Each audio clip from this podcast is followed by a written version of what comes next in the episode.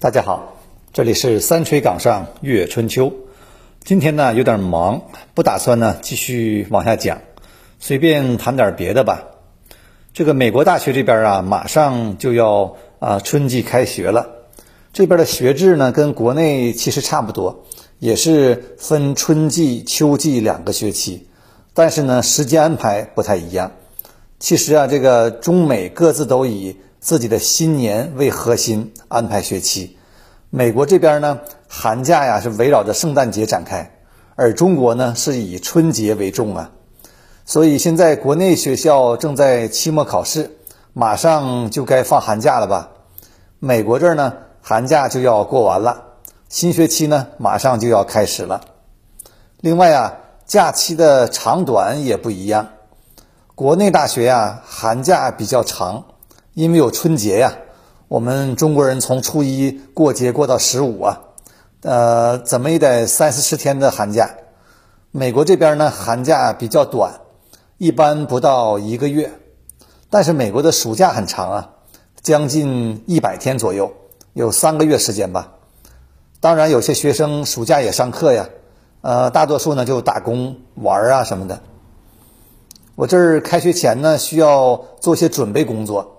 呃，打印课程大纲啊，学生名单呐，修改一些 PPT 呀，等等，啊，还要开一些会，写一些报告，都是一些事务性的工作呀。呃，其实啊，这个很多教学内容啊都是重复的，所以教课的压力其实不是很大了。当然也得做科研呐，发论文什么的。还有一些这个事务工作，比如说参加一些这个呃系务院务委员会呀，辅导学生选课呀等等。我估计跟中国大学老师做的活儿差不多。当然，这个中美大学教授之间也有不一样的地方。呃，我这里说几点，有些呢是我的亲身感受，有些呢是道听途说啊，这里随便聊聊。第一个呢。是老师与管理层的关系啊，我发现这个中国大学呀有比较强的官僚属性，官大一级压死人呢。这个系主任呐、院长啊，这个权威很大，还有什么科研处啊、教务处啊、学生处啊等等，都是有级别的。呃，有了职务呢，就容易得到荣誉啊。有时候呃，可能不是学而优则仕，而是仕而优则学呀。一般老师呢，尤其是嗯青年老师啊，呃，都属于学校的底层啊。有时候呢，甚至连系里的行政人员的权力都比这些年轻老师要大。我记得我在国内上大学的时候啊，见过一个系里的秘书啊，痛斥一个老师，呃，给我留下呃深刻的印象。呃，现在呢，我想国内可能有很多改变了吧。美国大学呢，一般有啊教授治校的传统，系主任呢一般也是由系里评选呢轮流担任。啊，今年呢我们的系主任空缺呀，因为实在没人想干呢，事务性的活太多了。呃，所以当利益不足以大到产生吸引力的时候啊，大家都不想当官。与此相关的呢是学校行政管理的一些问题。我有一个朋友啊，前几年海归了。我问他感受，他说感觉就像是天天奔波于学校、学院和系里各个机构之间，干嘛呢？报销啊，报销呃会务费啊、差旅费啊、科研经费啊什么的。这个大量的报表啊、收据啊、文件呢，让老师头疼不已啊。本来我们要是在美国呀开一次会，想请他来。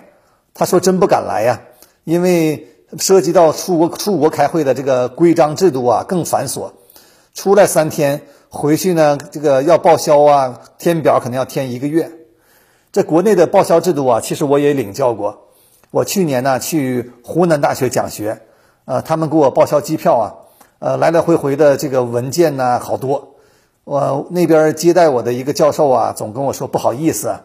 其实我也特别理解。”呃，他们做的其实已经很好了。我非常理解这些呃报销制度和规则，呃，制定的初衷呢，肯定是为了防范腐败呀，限制权力。但我觉得呀，其中有很多的精力和时间都被浪费掉了。你说两个教授有那么多时间，完全可以读读书、做做研究什么的，对吧？听说呢，现在国内大学正在酝酿改革呀，呃，提高效率，呃，想把教授从事务性的工作中解放出来，这个我觉得很好，是个很好的方向。第三个呀，是关于教师评估考核问题。现在很多国内大学呀，都开始学习美国推行 tenure 制度，就是所谓的长聘制度。呃，就是大学呀向教师提供五到六年的聘期，合同到期以后呢进行考核，合格的教师呢可以获得终身教授职务，不合格的呢就得离开了。这个制度的目的呀，是为了调动积极性啊。提高竞争力，当然给教师的压力也很大呀。我曾经见过一个大学的考核要求，呃，什么核心期刊每年多少多少等等，也感觉是挺不容易的。尤其是年轻老师啊，他们一般上有老下有小，时间很紧张，又要做研究，呃，真的挺不容易的。大家有的时候啊，不要以为写论文就是看看书，往那儿一坐，用电脑啪啪啪就打出来了。呃，不是的，很多时候啊，都要大量的时间和精力啊，呃，有很多思考在里面，很劳累的一个呃工作。有时候写论文会写的你这个怀疑人生啊。很多人呢对文科老师的工作呀有误解，呃，以为都是风花雪月呀，轻松无比。其实不是的，这个，所以我觉得对于年轻老师啊，我们要多宽容一些。呃，要给他们更多的余地，让他们这个呃稍微轻松一点去讲课呀、做研究，因为他们的压力已经很大了。第四个呢，我想谈一谈这个待遇问题。必须承认呢，这个现在国内大学教师的待遇有了很大提高，但是对于文科老师来说，你比如说像教历史这样的，这工资待遇啊还是太低了。人民网上啊，上周有一个。呃，文章是关于高校教师生存状况调查，说八成老师啊，这个感到压力山大，有一半的大学老师呢，他们的主要压力来自什么呢？两个字，缺钱。你看呢，这个有的学校年轻老师一个月才挣五六千块钱人民币，呃，这样的工资待遇，在这个小县城生活都比较困难，就别提北上广深了。这个这些年轻老师啊，尤其是文科老师，呃，一般起得比鸡早，睡得比狗晚，呃，操着卖白粉的心，赚着卖白菜的钱，所以啊，这个很不容易。我们总说要重视教育，怎么重视啊？你得给老师加工资啊，对吧？呃，不要只是给那些大牌教授加，也要多给这些年轻老师加钱。